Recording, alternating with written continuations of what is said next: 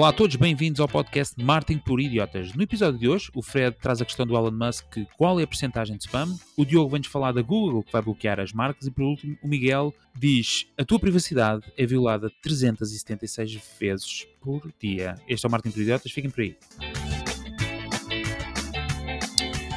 E olá então a todos, sejam então muito bem-vindos ao podcast Martin por Idiotas. O podcast onde todas as semanas o Diogo, o Miguel, o Fred e eu, o Ricardo, vos trazemos as últimas tendências, notícias e novidades sobre marketing, negócios e tecnologia. Estão no sítio certo para se manter informados sobre estes temas. Olá Miguel. Alô. Olá Fred. Viva! E olá Diogo. Alô. Uh, nós por acaso não dizemos os apelidos, seria importante? Não, isto é muito genérico. Vamos continuar. Só para lembrar, neste podcast que a gente está a ouvir pela primeira vez, temos ainda um momento do shout-out do Twitter, que é onde anunciamos os novos subscritores da nossa conta de Twitter, Martin Idiota, que é também o sítio onde podem interagir connosco e comentar as nossas notícias. Temos um momento das rapidinhas, que é precisamente o momento das notícias, que, uh, em formato rápido, as notícias mais importantes são em formato rápido. E por último, a poderosíssima e sempre útil ferramenta da semana. Conseguimos à 15 vez. Miguel, tu vais falar de, mais uma vez, um, privacidade. É verdade.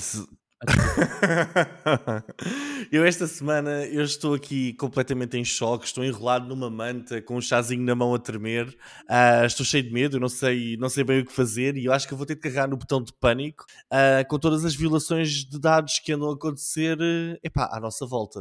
Uh, um estudo do ICCL, o Irish Council for Civil Liberties, na Irlanda, descobriu que os dados de todos os cidadãos europeus são partilhados ou violados em média 376 vezes por dia. Nos Estados Unidos ainda é pior e nós somos lá violados 747 vezes. Por isso, neste momento, até o Turismo de Portugal já aconselhou não vão aos Estados Unidos porque vão ser violados na vossa privacidade. Um, graças a Deus, nós cá na Europa temos o Regulamento Geral de Proteção de Dados, com, tudo, com, todas, com todas as suas regras e a checkbox a dizer eu aceito os termos e política de privacidade, senão eu nem sei bem onde é que nós estávamos neste momento, ok? Segundo o ICCL, isto é um dos maiores escândalos de sempre relativamente a dados e já lançaram uma ação legal contra toda a indústria do marketing digital e a Comissão de Proteção de Dados. Eu não sei muito bem como é que se lança uma ação legal contra uma indústria inteira.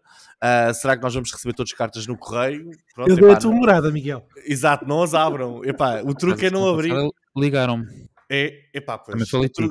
o, truque é não abrir, não dar nomes, Ricardo e Fred, e, e acima de tudo não abrir a porta. Ok?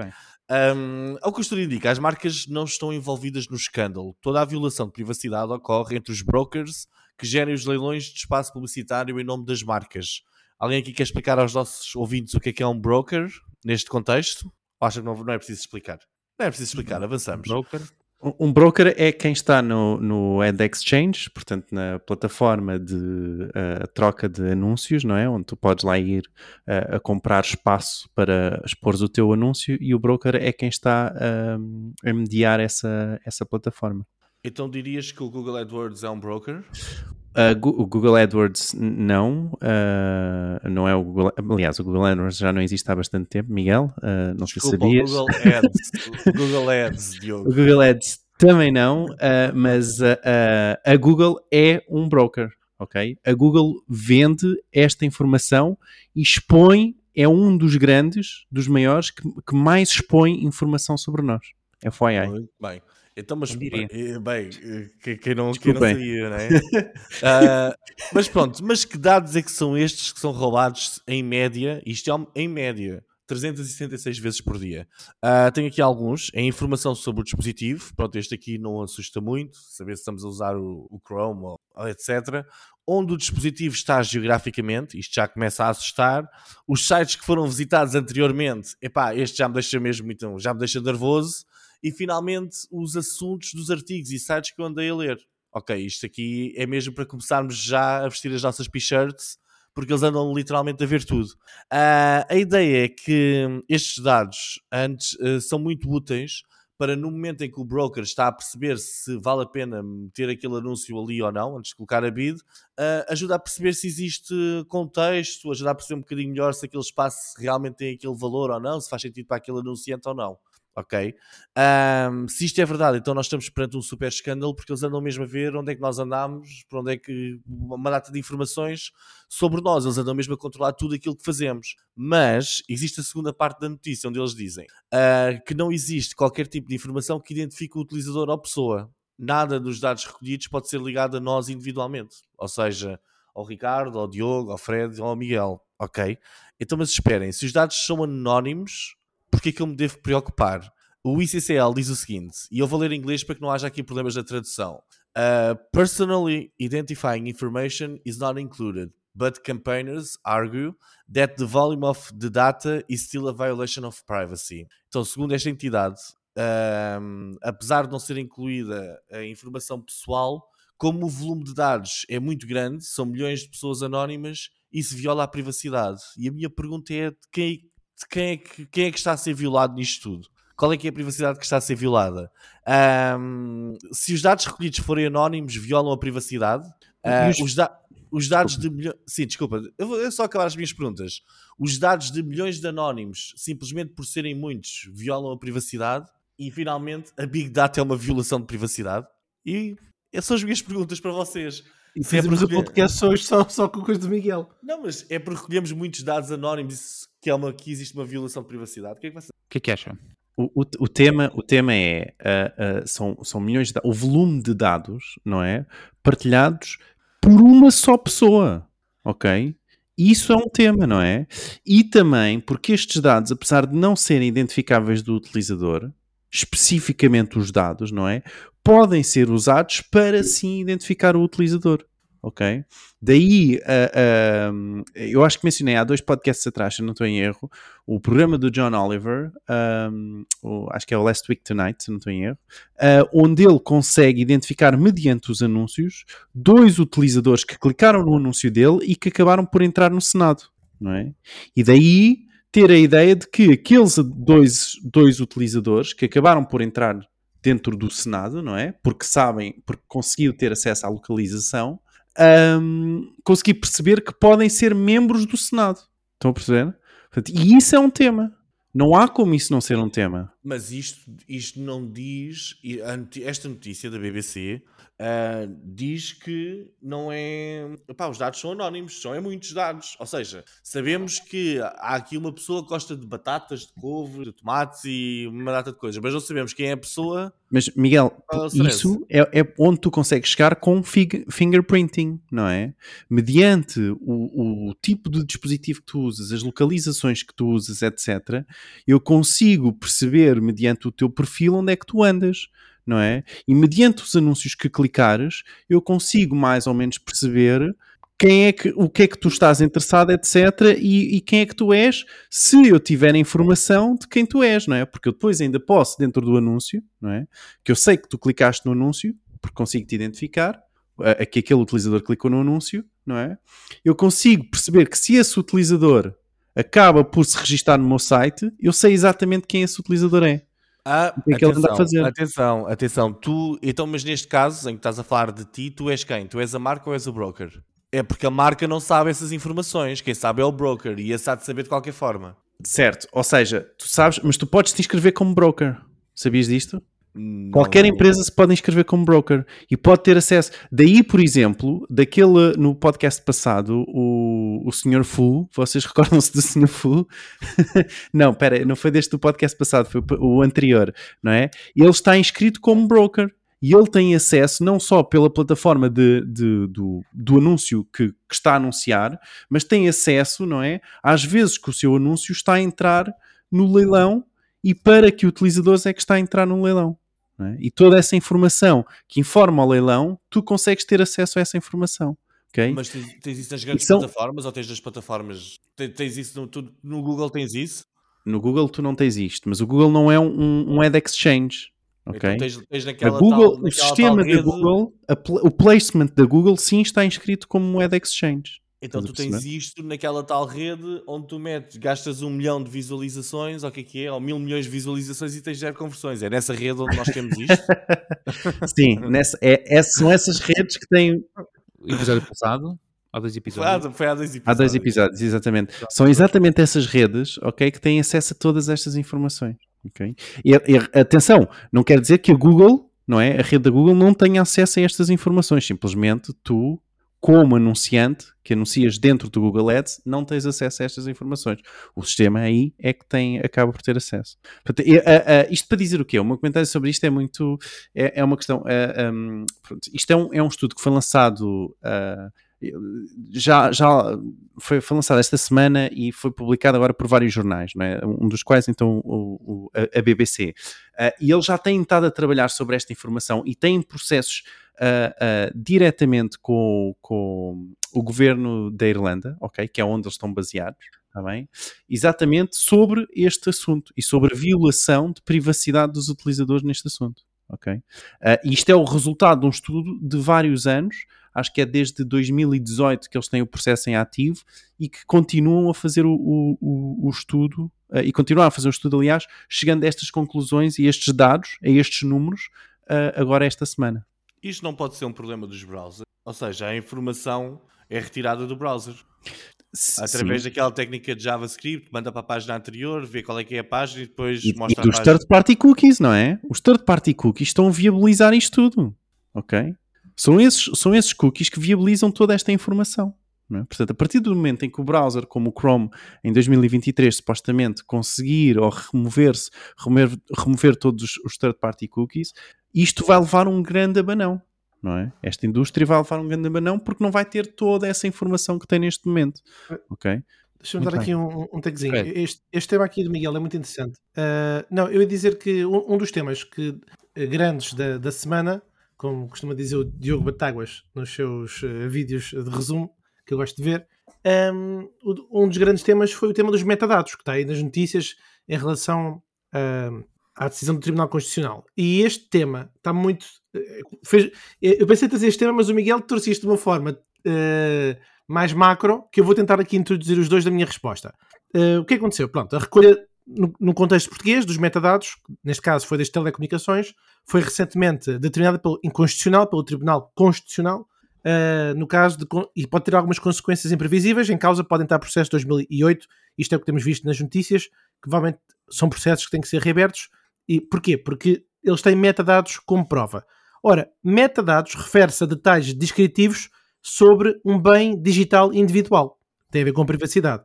Metadados fornecem informação granular sobre um único ficheiro, enquanto Big Data, que é o tema que o Miguel trouxe, dá a capacidade de descobrir padrões e tendências em todos os dados. Portanto, metadados são a agulha. Big Data é o palheiro. Isto acho que é perceptível. Portanto, estes metadados, no fundo, mostram o rastro de como é que nós Uh, uh, o que é que nós fazemos em relação às comunicações, como é que usamos o tráfego neste contexto português nos telemóveis, ou seja, os metadados não uh, dizem respeito especificamente ao conteúdo que lá está, mas ao que é que significa. Portanto, quando é que fez uma chamada, quando é que fez e por quanto tempo.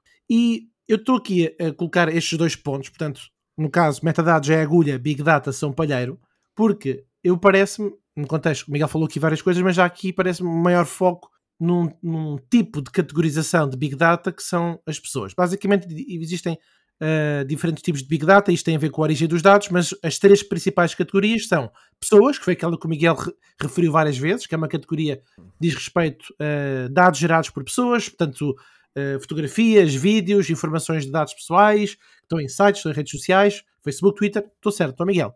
Sim, sim. É isso.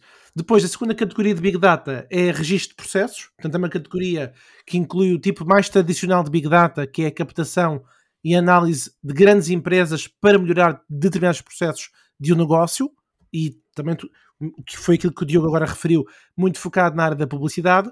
E depois temos a terceira categoria uh, de Big Data, que são as máquinas que neste caso é um tipo de Big Data que resulta num número de, uh, relacionado com sensores colocados em, em, máquinas. Um exemplo, um sensor de calor uh, que é geralmente embutido em processadores de computador. Esses dados gerados por máquinas muitas vezes podem ser complexos, mas esse tipo de Big Data é estruturado, completo e dá-nos a nós insights. Portanto, são estes, estes, três tipos: pessoas, registro de processos e máquinas. Muitas empresas, e agora uh, fazendo aqui um conglomerado de informação baseado no que o Miguel e que o Diogo disse, como Google, Facebook, Twitter, etc., dependem muito dos anúncios para sustentar ter lucro.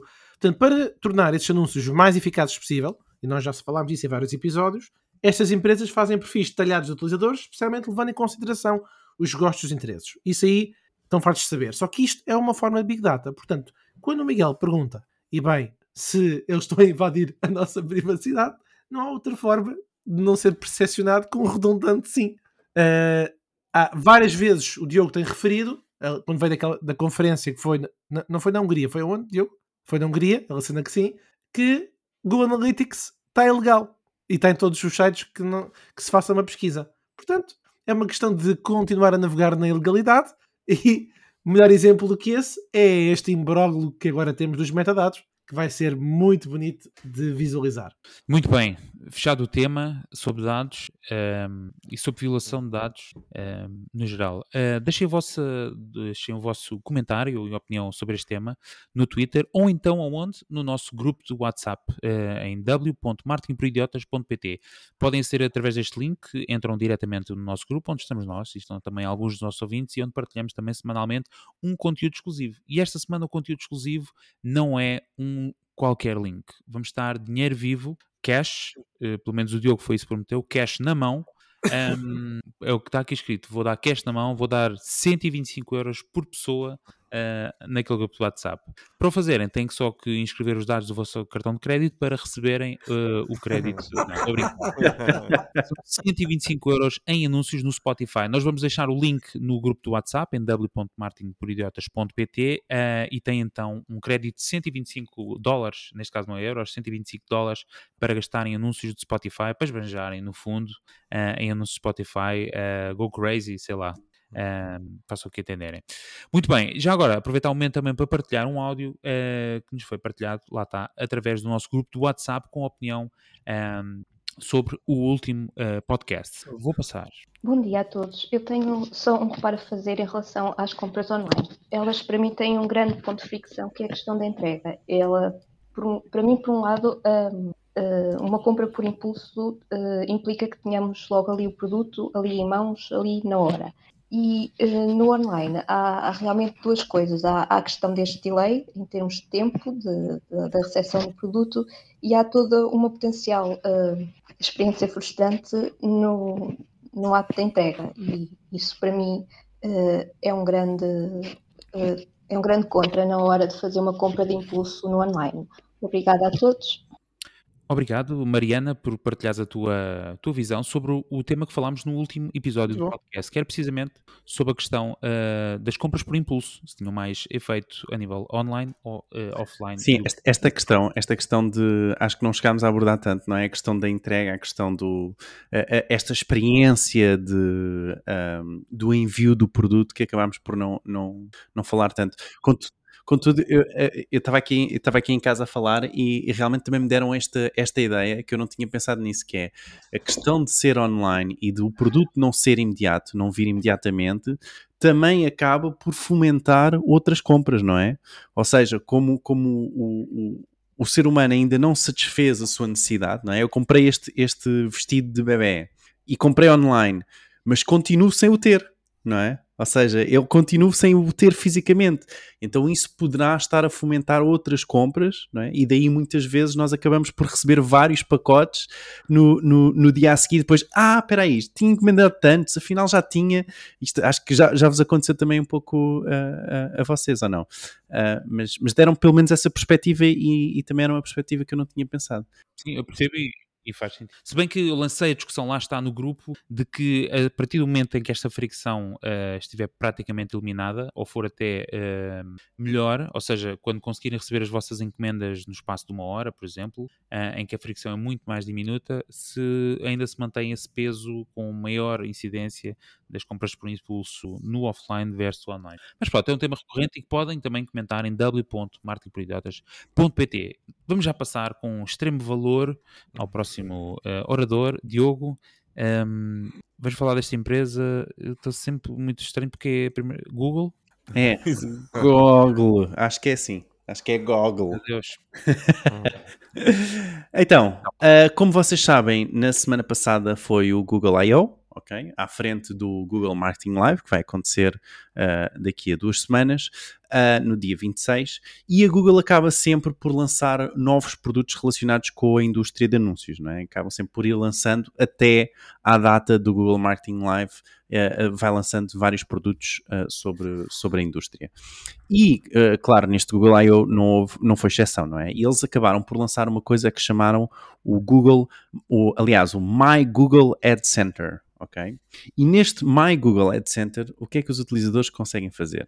Então, os utilizadores conseguem escolher categorias e marcas, ok? Isto é novo, ok? A questão das marcas, uh, de quem gostariam de receber anúncios. Mas não só de quem gostariam. Conseguem os utilizadores também bloquear as categorias ou marcas, ok? Eles não utilizam a linguagem bloquear, eles dizem de uh, numa linguagem mais, mais soft de querer ver menos, não é? Uh, mas conseguem no fundo fazer isto. Os utilizadores conseguem chegar a esta parte do, do, Google My Ad Center e dizer que não querem ver mais anúncios daquela marca. Uh, esta nova função vai especialmente ser importante para a Google, uh, porque os third-party cookies, como nós sabemos, vão desaparecer, não é? E, esses, e os third-party cookies são exatamente uh, utilizados para a Google conseguir perceber, tal e qual como falámos ainda há pouco na notícia do Miguel, não é? Uh, qual o perfil do utilizador, que sites é que o utilizador teve a visitar, que marcas é que o utilizador teve a visitar, etc., para conseguir adaptar a publicidade àquele utilizador. Mas assim, com este My Google Ad Center, e prevê-se que aqui a Google vá promover bastante esta, esta ferramenta, um, a Google ah. consegue obter informação diretamente dos utilizadores, não é? Portanto, estes sinais que eles antes confiavam pelos third-party cookies, neste, neste momento vão ser os utilizadores a dar essa informação.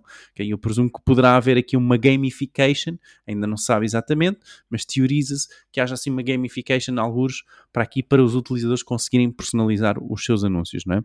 Atenção, que o facto de negarem a personalização dos anúncios não vai dizer que vocês nunca mais vão ver anúncios da Google vão sempre ver anúncios da Google, ou dos anunciantes da Google, aliás, uh, simplesmente é se querem ter essa informação, esses anúncios uh, personalizados ou não. Mas uh, é, ainda possível, é ainda possível no próprio anúncio, dentro do motor de pesquisa, por exemplo, bloquear esse anúncio, ok? Dizermos que não queremos mais ver. Fun fact é que neste momento vai só funcionar em anúncios de pesquisa e no YouTube, ou seja, na maior rede de display no mundo da Google, não é? Portanto, a rede de banners da Google, isso ainda não vai funcionar. Um, e sim, enfim, os utilizadores vão conseguir fazer e, especificar exatamente o que uh, vão querer ver. E a minha questão para vocês, meus amigos, meus caros, meus parceiros, é fácil. E só uma. Isto é uma ameaça para o nosso marketing digital? Fred, viste? Estavas aí todo pomposo e peito cheio. Percebi que querias ser o primeiro a, a comentar. Com o micro. A comentar com o micro. o Fred, para quem é. ouve pela primeira vez, este é um clássico do Fred. É iniciar a sua intervenção com o micro desligado. Eu ia dizer, é sempre o Miguel o primeiro a fazer a intervenção, que é para eu ter tempo de ir buscar alguma coisa de útil. Ah, muito bem. Mas uh, só tenho uma frase que me ocorreu, uh, queria só que confirmasses, Diogo, aquilo que eu ouvi no fundo é menos poder para o utilizador, mais poder para a Google. É mais ou menos isso. Não? Hum, não? é assim que eles o vendem, não é? Hum. Portanto, o que eles estão a vender é mais poder para o utilizador para ele conseguir personalizar os anúncios que quer ver, ok? Hum. Para conseguir ter mais valor sobre os anúncios que está a ver. Mas é uma ferramenta de vigilância. É é não, a questão, a, questão, aqui é que eu é que já estou a dar uma perspectiva, não é? Hum de ok, isto não é tudo bom, não é? Eles vendem como sendo tudo bom, não é? Tudo bom é tudo para o utilizador. A privacidade, ótimo, o utilizador deve ter o controle. Mas eu é que já estou aqui a dar este take de que a verdade é que a Google vai beneficiar destes sinais também, não é? Hum. Uh, isso é importante. Okay. É que a Google já tem tantos dados primários dos nossos produtos e serviços uh, que eu acho que realmente levanta-se aqui uh, a questão de saber se é necessária outra ferramenta para captar dados do utilizador. O meu palpite é que o My Ad Center é, é um progresso da Google para testar uma API de tópicos ou um sucessor dos cookies de terceiros. E... Quer dizer, ele, eles já tinham, eles, como tu disseste bem, uh, revelaram que iam eliminar gradualmente os cookies de rastreamento, não é? Foi o que tu referiste. Esta nova proposta, esta API, não sei. Não sei se aborda algumas das preocupações da Flock para evitar as impressões digitais e não depender de, de IDs. Não, a Flock já não existe, não é? E não é uma questão de APIs aqui também, não é? Portanto, isto não há nenhuma API. A Google não vai deixar as pessoas virem cá buscar informação, pelo menos. Pelo menos foi, não, se... não disseram disso. Não, o que eu estou a dizer, eu, eu, acho que talvez fosse uma nova proposta. Hum, ok. Achas que não? He doesn't know. O que é que quer dizer? Ele não sabe em italiano. Uh, Miguel, desculpa, Fred, não ah, sei se já. Eu já fui pesquisar aqui coisas de enorme valor. Agora, Miguel, deixa-me só interromper, desculpa lá. Uh, mas, oh, Diogo, eu, uh, pelo menos numa referência que eu vi aqui, uh, eles disponibilizaram uma, um conceito chamado Google Topics API, que é para Sim, ajudar os. Mas isso é na Sandbox, isso não tem nada a ver. isso é a Sandbox, que é a parte da, da, substituição de third-party cookies que eles estão a uhum. tentar uhum. fazer, ok? Que é uma forma de eles conseguirem terem um sistema onde conseguem identificar uh, os tópicos que os utilizadores estão a ver de uma forma anónima. Okay? Portanto, os Flock não funcionaram e eles substituíram por estes Topics API, uhum. que também estão a testar, também ainda não, vai, não está lançado, ok? E está tudo só em, em sistema de testes. Mas a informação que fica classificada no Topics API da Google não vai para o My Ad Center? É possível que haja um, um, match sobre aquilo que foi recolhido, ok? Mas mesmo essa API não existe, ou é, não, não, não existe neste momento, por exemplo, para todos os utilizadores, está só em, em, em experimental. E se tu fores ao, às tuas preferências de anúncios e à uhum. personalização uhum. de anúncios, tu já tens vários tópicos pelo qual és identificado ok? Não precisas isso disto. Não, eu sou um bocado leigo nestas coisas da privacidade, mas isso não é uma violação de privacidade. é pá, não sei, tipo, então, quer dizer, quando é a Google com os topics não há problemas nenhums. E agora que são as, as tais redes manhosas eh, dos brokers e tal, já não é violação, aí é uma grande violação de privacidade. Na, na verdade, Miguel, nós, nós acho que não estás com atenção ao podcast, porque nós já falámos disto no podcast, não sei se te recordas. Foi quando os Flock passaram a, a não a deixaram de ser um, e vieram, um sistema, né? E vieram os topics. E vieram os topics, né? E qual é que é a ideia do Topics API? A ideia dos Topics API é juntar uh, toda a tua navegação num conjunto de tópicos, informação anónima, mas que está lá toda e que é informação sobre um utilizador específico, não é? Sim, Os mas ao contrário, do, ao contrário do que acontece hoje, não é? Não identifica os sites. Okay? Ele identifica os tópicos mediante aquilo que estás a ver, ou o teu browser identifica-te os tópicos, ok? E é o browser que envia a informação apenas sobre o tópico uh, que então, está ali. Sabe que tu estás à procura de produtos de gravidez, certo? Isso é um, é um muito bom ponto, porque eu não tenho certeza que os tópicos funcionem na pesquisa da Google. Eu acho que eles conseguem, a Google aí consegue fazer uh, um match direto uh, ah, ao teu perfil não precisa dos topics. E vão buscar informação onde? A Google. Oh, oh Diogo, a Google é o site da Google, então eles têm acesso à, à informação, não, tem, não tens que ter. Está tudo, está tudo interligado. Mas tem o teu consentimento. Mas também, epá, pronto, mas também não, não vale a pena estarmos aqui em detalhes vamos, muito técnicos. Já, já, exato, já, já metemos a cruzinha no aceito os termos de, e condições, por isso já vale, já vale tudo. Uh, eu aqui em relação a isto da Google, eu acho que eu estou a tentar replicar um bocadinho o modelo do Facebook, uh, que é dizer basicamente vamos fazer com que sejam estes totós a partilhar a informação toda, que assim ninguém pode dizer que violámos a privacidade de ninguém, ok? Ou seja, sou eu a dizer à Google, eu quero ver isto e aquilo e aquilo, então, epá, é legítimo que, que a Google me dê aquilo que eu lhes estou a pedir, ok? Uh, eu acho que nós personalizarmos a nossa experiência online é sempre positivo. Uh, se os anúncios fazem parte da experiência, então eu acho muito bem eles serem personalizados. Mas isso é um bocado o que eles já são neste momento, não é? Supostamente os anúncios mostram-nos aquilo que nós andamos a pesquisar e com base no nosso perfil, etc. Uh, eh, epá, eu, não, eu às vezes não consigo perceber muito bem estas alterações de paradigmas. Eu acho que a questão aqui é eu tenho vergonha do que anda a pesquisar ou não. Eu quero resposta para as minhas pesquisas e quero anúncios relacionados com as minhas pesquisas, sim ou não. Uh, eu acho que isto é uma funcionalidade até porreira.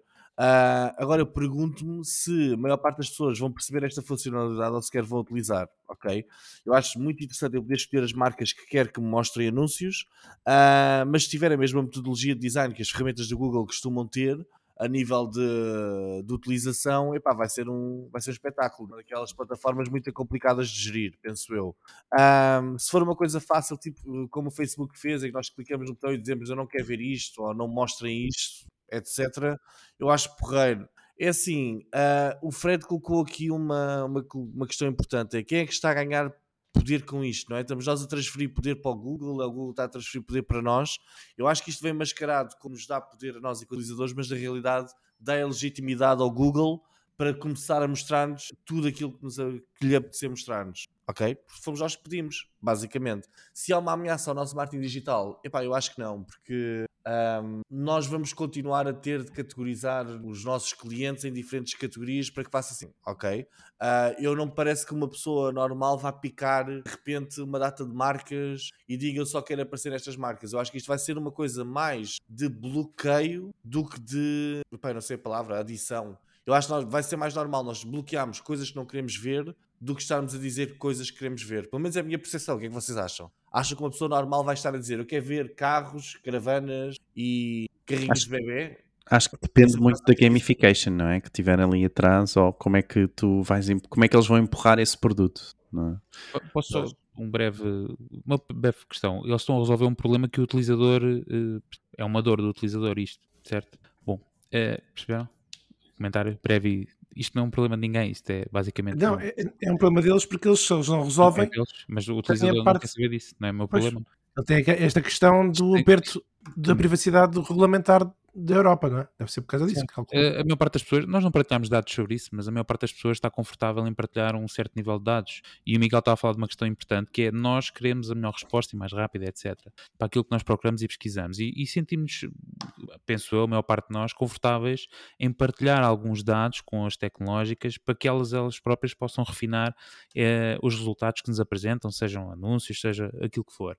Uh, portanto, este tipo de coisa, eh, de, este tipo de ferramentas, acho que tem, pouco, tem pouco impacto, porque na verdade eles é que têm que resolver isto e tentar afinar os modelos de, de, entrega de informação aos utilizadores de forma a que seja o mais satisfatório possível sem invadir totalmente a privacidade do utilizador. Não é? Nós todos hoje em dia já sabemos o quão assustador é, mas que acontece e toda a gente já consegue comprovar, ao início não, não era difícil, que quando falamos de um determinado tema, mais, mais, mais minutos, menos minutos, vão começar a aparecer anúncios sobre esse determinado tema, sobretudo em redes sociais. E a maior parte das pessoas não fica assim tão escandalizada com isso, porque, como a Miguel também disse, uh, se eu estiver à procura daquilo, não é assim tão inconveniente. Eu há pouco falava de piscinas, uh, e pronto, assim que abri as redes sociais, fui constantemente bombardeado com isso. E não me senti incomodado com isso, nem. Uh, pronto, depende dos temas, não é? depende dos temas. Um, mas pronto, era o meu take, portanto, eu acho que, olha, fica já aqui a nota, está bem? Fica o registro, depois eu quero receber a minha mensalidade por causa deste comentário não previsto, que é isto não é um problema dos utilizadores. Nobody cares. Sinceramente, as pessoas ocultam anúncios, é verdade, há pessoas que ocultam anúncios, mas ninguém vai estar aqui a fazer seleções. Tu faço isso três vezes e já me está a irritar. Ou, Bom, ou perdes tempo a dizer aquilo que queres ver, não é? Tu isso vais pesquisar, digo eu, não é? Faz, faz, eu acho que até pode ser, ao Diogo, pode ser uma ferramenta porreira para os marketeers, que é começar a picar os meus concorrentes todos e dizer eu quero ver os anúncios destes gajos todos. é? é? um bom ponto. Boa, boa ferramenta é para análise de concorrência. E vou, clicar, e vou clicar neles que é para eles gastarem o dinheirinho. Lá está ele. eu, eu até compreendo o que o Ricardo está a dizer, mas depois isto depende é muito do contexto. Porque, por exemplo, se formos ali ao, ao tema das crianças, não é? Se calhar já não é Nobody Cares, é? já temos ali alguns dilemas. Muito bem, tem que avançar, temos aqui o nosso editor já em modo stress e vamos já para uma plataforma que funciona muito bem, é, pelo menos até ver, e que nós hoje até já demos 125 euros para gastar, 125 dólares para gastar, que é o Spotify, que é onde vocês podem avaliar com 5 estrelas, que é o mínimo que permite um, o nosso podcast. Quem diz Spotify diz o Apple Podcast ou o Google Podcast, também são meios onde podem avaliar o nosso podcast. Se ainda não fazem, subscrevam por favor para serem notificados a cada novo episódio.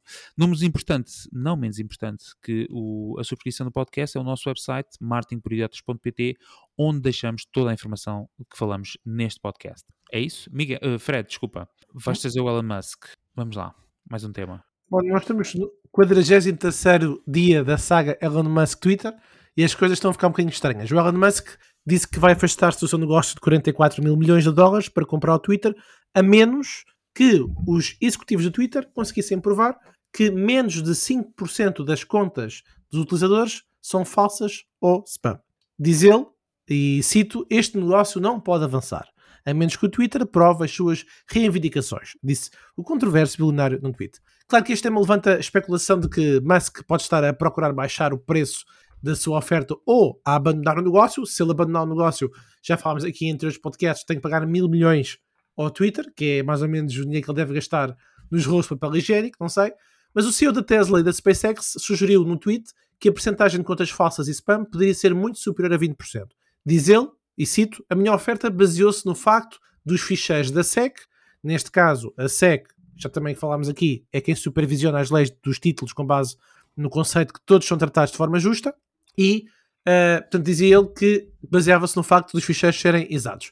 Está a, está a tornar-se um espetáculo um bocado bizarro, porque o Elon Musk uh, tweetou um emoji de cocó, exatamente, nunca pensei que este podcast ia ter esta, esta eloquência verbal, mas uh, foi um emoji desta natureza, não sei se tinha cheiro, mas o que importa aqui é dizer que uh, tweetou isto diretamente para o CEO do Twitter, quando o CEO do Twitter estava a tentar clarificar os procedimentos da empresa para manter os robôs de spam à distância. Portanto, como nós já chegámos aqui à creche, no contexto aqui do Twitter, uh, só queria dar-vos aqui mais algumas frases maravilhosas deste bilionário. Diz ele, parece que o Twitter deve receber validação externa se as alegações forem verdadeiras.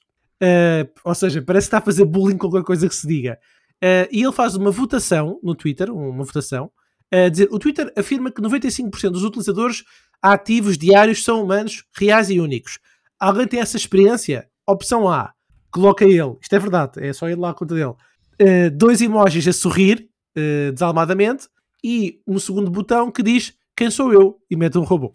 Bom, isto está, está como disse, a tornar-se um espetáculo um bocado bizarro, uh, desde os emojis com determinadas características, votações um bocadinho tontas.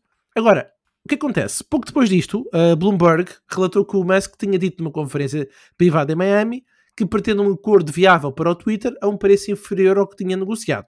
Uh, diz ele, não estaria fora de questão. Bom, isto é uma forma um bocado estranha de comunicar com os investidores. Uh, isto fosse cá em Portugal, não sei se a CMVM deixava passar, mas também comparar Portugal, se calhar não é muito certo.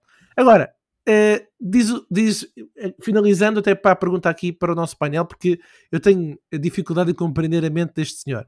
Uh, mas o Elon Musk perguntou o seguinte: como é que os anunciantes sabem o que estão a receber pelo seu dinheiro? Diz ele, isso é fundamental para a saúde financeira do Twitter. E esta pergunta com o Elon Musk talvez tenha sido a única pergunta que eu uh, refleti a pensar que esta é a questão que nós aqui no podcast muitas vezes também temos colocado em relação aos investimentos, que é como é que os anunciantes sabem, não só em relação ao Twitter, mas em relação ao resto, o que estão a receber pelo seu dinheiro? Será que as plataformas sociais são fiáveis? E o Elon Musk é fiável?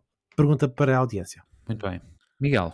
Um, epá, eu acho que o Musk se calhar está tipo com cold feet, não é? Agora percebeu que está a comprar uh, gato por lebre. E arranjou uh, aqui um ah, argumento para... E está a tentar arranjar aqui um... Epá, está aqui a arranjar uns argumentos assim um bocado malucos. Epá, eu eu acho que isto devia ser completamente ilegal o que ele está a fazer, que são pessoas que têm um grande poder de educação, falam diretamente com, epá, não quer dizer bilhões de pessoas, mas quer dizer com muitos milhões ou centenas de milhões de pessoas epá, que os seguem e são notícias sempre que abrem a boca, nem que seja para meter um emoji de um cocó, não é? Epá, e eu acho que isto devia haver aqui algum tipo de controle sobre isto. Eu não sei se não deveria aparecer aqui algum tipo de epá, de, alguma, de alguma instituição governamental, epá, as Nações Unidas, epá, chamem alguém, epá, nem que seja a NATO, nem que seja a NATO, para Ganhaste. falar, epá, Ganhaste. Sobre as Nações Unidas para tentar, para tentar regulamentar o Guterres, epá, chamei o Guterres para ele começar a tentar regulamentar um bocado isto, porque isto é uma loucura. Nós neste momento estamos a viver num autêntico mundo. Pá, só chega daqui a algum tempo de palhaçada em que começamos a ver bilionários a mandar habitats, a fazerem ofertas públicas, etc. Depois não formalizam, ainda nem estão na empresa já estão a mandar habitats para aquilo tudo. Epá, é assim uma cena completamente, parece-me estar completamente descontrolado. É um estilo que eu, parece-me a mim que foi introduzido pelo Trump, não é? Foi acho que foi a primeira vez que nós vimos uma grande personalidade epá, a mandar os seus habitats através do Twitter uh, que depois começaram a ter influência no mundo real, nas ações. Não é? Lembra-se quando ele falou do Zef e a empresa de que ele falou valorizou brutalmente na bolsa e tal. Epá, eu acho que este pessoal devia, isto devia estar regulamentado de alguma forma. Não sei, nós temos liberdade de expressão, mas a realidade é que as pessoas estão, epá, sempre que abrem a boca, o mundo dá uma volta, não é? Devia fazer uma espécie de Big Brother em que juntava a malta toda numa casa e epá, andavam lá a discutir os tachos e a, quem é que limpa ou não sei quem. Quem é que é o presidente da semana, ou vai fazer a dança e tal. Isso é que já acontece. Uh, pois é pá, sim, exatamente. Eu acho que qualquer rede social que consiga provar que tem menos de 5% de contas falsas, epá, é uma super rede social, é uma grande festa. Eu não acredito que haja alguma que tenha menos de 5% de contas falsas e para spam. Não sei qual é, é a vossa opinião em relação a isso, mas eu no Facebook, Instagram, o LinkedIn, epá, eu não sei, eu tenho dúvidas que alguma tenha menos de 5% de contas falsas. Uh, agora, uma coisa que eu acho que ele vai trazer de bom para o Twitter infelizmente o Twitter vai passar por um mau bocado é porque ele vai trazer muitas confortáveis para todos, ok? Uma delas é realmente o valor que o Twitter tem ou não tem. Agora, epá, eu ainda não consegui perceber, ele já é dono daquilo ou não é dono daquilo? Não. Ele, ainda não é nada, ele ainda não é nada ali, pois não? não 9%. Não, não. não 9% tem 9%, é para sim, mas ele ainda não é um, ele ainda não é dono, é um acionista como qualquer outro dos que lá estão. Epá, e permite-se que um acionista possa fazer isto, epá, mas ninguém anda a regulamentar isto, não é? Regulamentamos tanta coisa online, uh, o, próprio, o próprio Twitter, Facebook, etc., bloqueiam alguns tipos de personalidades, presidentes de países e tudo, epá, e não se faz nada em relação a isto. Epá, eu acho isto uma loucura. Não... Depois do comentário do Diogo, eu, há uma coisa que tu disseste que eu queria verbalizar. Diogo. Não, eu, eu acho que é só uh, adicionar aqui que, um, quanto à, à, à, tua questão, Fred, se, se, é de fiar ou não aqui neste senhor, neste senhor Musk, uh, ah, um, eu acho que uma das coisas que, que, dá para ver que não é de fiar de todo, porque ele próprio das, daquilo, ele fez um, um, deck, um pitch deck, não é? E teve, enquanto teve a angariar investidores para participarem com ele neste, nesta aquisição, e uma das coisas que ele, que ele dizia, não é? Portanto, ele, a ideia de que ele, portanto, ele tem vários planos, não é? de quinti, uh, quintuplicar a receita para 26,4 bilhões ou mil milhões anuais até 2028, não é? Uh, e depois, um dos pontos também era reduzir a dependência do Twitter quanto à publicidade para menos de 50% de faturação que neste momento está em 90% de, de faturação e representa, se eu não estou em erro, um, 2 mil milhões de, de, de dólares. Okay? E, e, o, plano, o plano é fazer o pessoal pagar eh, pelas contas comerciais, lembram-se essa? Há aqui vários planos. Ele tem a, a, ideia dele de adicionar um serviço de pagamentos. Depois houve uma coisa de criar um Product X que não se sabe o que é que é. Portanto, ele mantém este, fez um, um produto X, só que não sabe o que é que a, a que produto é este, mas mesmo o próprio pitch deck, não é? Está muito baseado em desejos e não num plano acionável de como é que ele vai atingir, por exemplo, os, ele, os 931 milhões de utilizadores até 2028. É? Ele diz isto, ele diz que quer isto, ele diz que quer estes utilizadores, mas como ele não o diz. Ou seja, mesmo este pitch deck está muito numa de eu, é, é isto que eu quero, mas não diz como. Não é? E se pagas, eh, vai, vai, dizer, vai dizer para toda a gente saber. É no é? Patreon, ele diz no Patreon. É, é, pronto, como é óbvio, estes, estas sessões, esta, isto foi um, um, estes, estes slides foram leaked, ok? Na verdade, isto são sessões privadas, por norma, um, mas de qualquer das formas, são vários pontos, e, e, ele foi criticado depois nas notícias bastante, uh, nesse sentido de que é, parecem apenas desejos num quadro. Não é? Versus um plano de como é que as coisas vão acontecer. Uh, isto para responder à tua questão, Fred, que é não dá para perceber se ele é muito confiável ou não não é? Se isto realmente vai acontecer ou não, se ele está só a brincar com o mercado, o que é que ele está a fazer? Pá, é verdade que uh, ah, um, também não concordo quando dizes que um, quanto é que ele tem que pagar? Mil milhões de, de, de, dólares? Não concordo quando dizes que é, que é só papel higiênico, não é? Porque não é. Ok? Mil milhões de dólares é muito dinheiro mesmo assim. E principalmente, principalmente porque ele possivelmente é vai ter... calma, Diogo.